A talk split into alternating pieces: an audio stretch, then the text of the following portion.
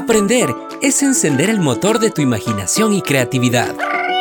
Bienvenidos a En Casa y Aprende. Descubre con nosotros historias y conocimientos. En Casa y Aprende. ¡Comenzamos!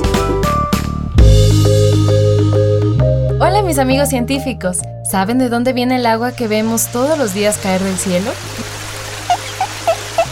Pues hoy hablaremos sobre el agua y la importancia que tiene en nuestras vidas. El agua es un líquido que se puede encontrar en mares, lagos, ríos, lagunas, manantiales y cascadas. Es un elemento indispensable para todo ser vivo, personas, animales y plantas. Sin este líquido no podrían sobrevivir.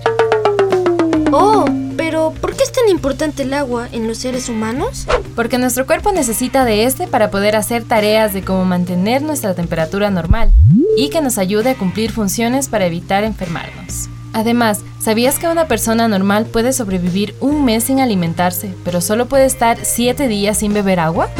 ¡Wow! ¡Qué interesante! Pero ahora el agua está siendo contaminada y desperdiciada por la industria y existe un uso indiscriminado sin poner límites.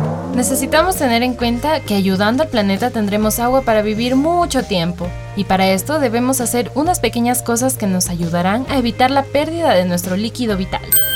¿En serio? ¿Qué cosas? Cuéntamelo ya. Lo podemos hacer todos en nuestras casas, barrios o en cualquier parte en la que nos encontremos, a limpiar nuestras quebradas o cerrando nuestros grifos para no malgastar el agua, asimismo duchándonos en un tiempo de 10 minutos. O algo que hacemos mucho es lavar nuestro vehículo con una manguera. Es sencillo. Entonces, tendré que decirle a mi papá que ya no podrá dar sus largos conciertos en la ducha. Ahora te propongo un reto.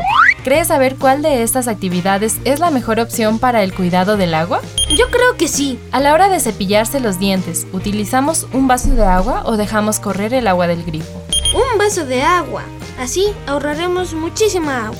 Exacto. Pero si en nuestro hogar encontramos una fuga o una gotera de agua, ¿la dejamos? No, debemos encontrarla y no dejar que se escape el agua. Muy bien. Y recuerda que la mejor manera de aprender es experimentar. Chao, nos escuchamos pronto.